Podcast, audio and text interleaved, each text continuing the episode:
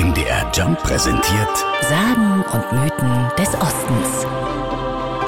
Landgraf Ludwig II. von Thüringen hatte ein Auge auf die schöne Adelheid geworfen. Das Problem, die junge Frau war schon vergeben, bis eines Tages ihr Mann getötet wurde. Mit einem Schweinespieß bei der Jagd erstochen. Der Verdacht fiel auf Landgraf Ludwig. Der wurde verhaftet und ins Gefängnis auf der Burg Giebichenstein in Halle gesperrt. Die Tage in der Haft waren lang, die Sehnsucht nach Freiheit groß.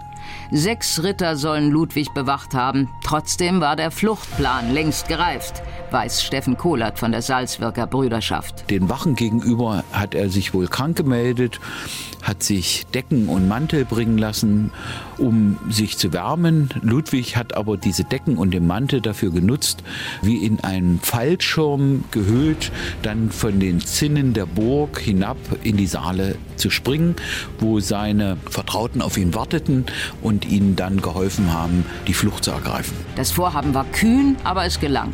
Und aus Ludwig wurde von diesem Tage an Ludwig der Springer. Diese Oberburg ist also durchaus auf einer stattlichen Höhe, sieht sehr imposant aus und man fragt sich natürlich, wie Ludwig äh, das schaffen konnte, in die Saale hinab äh, zu gleiten.